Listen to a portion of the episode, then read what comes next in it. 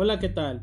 Este es otro podcast de su amigo Juan Carlos Jiménez Valera, estudiante del doctorado en investigación educativa de la Universidad de Puebla. El tema que analizaré hoy es cómo influyen los procesos de calidad en la formación de los futuros docentes. Una de las principales dimensiones a considerar para la mejora de la calidad educativa son los maestros que están en el sistema. El desempeño de ellos implica la formación inicial, a través de las escuelas normales, facultades de educación u otros programas profesionales. También se anexa a ello la formación avanzada, esto por parte de las especializaciones, maestrías y doctorados, y por último la formación en el servicio. Para que un maestro cumpla con su propósito, debe tener un perfil integral.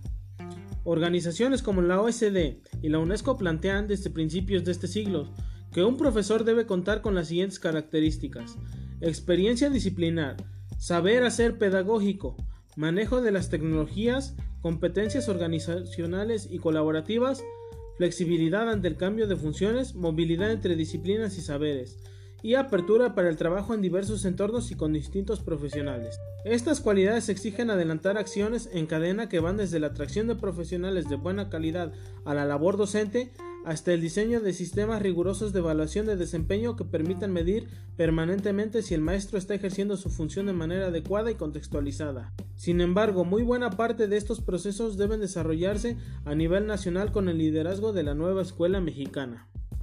En términos prácticos, las habilidades de los docentes requieren la apropiación de al menos tres tipos de competencias, las cuales son las disciplinares.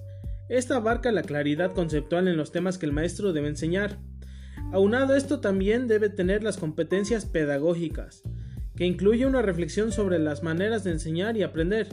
Y por último, las socioemocionales, que es el conjunto de habilidades para relacionarse de manera asertiva con los estudiantes y pares con el fin de posibilitar la apropiación del conocimiento.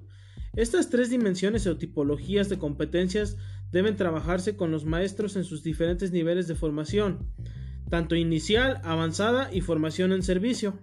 La OCDE propone ocho recomendaciones para consolidar la profesión docente, las cuales son Número 1. Construir un perfil nacional de los docentes.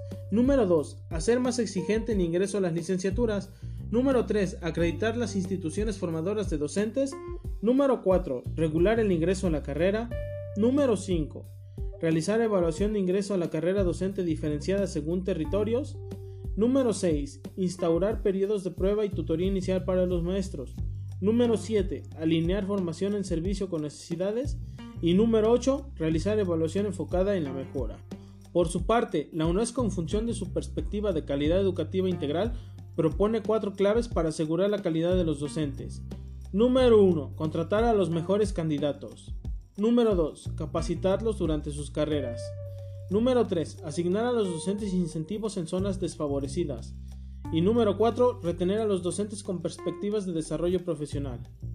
En el marco de estas recomendaciones se pueden identificar tres grandes líneas de incidencia.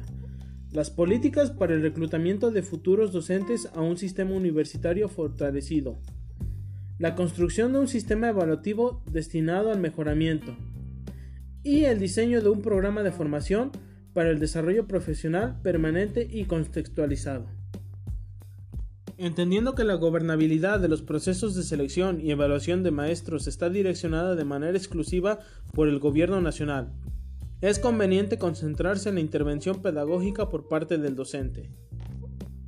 Actualmente la SEP ha estandarizado los planes educativos para las normales públicas y privadas del país, de tal manera se puede enfatizar que todos los futuros docentes reciben la misma formación, Respecto a los eventos de selección y promoción, puedo resaltar que se promueve la imparcialidad y equidad durante los procesos. Sin embargo, considero de gran importancia que se realice una continua evaluación educativa a cada uno de los docentes del país, para fomentar una continua formación y la movilización de los saberes del mismo. Con esto finalizo este podcast.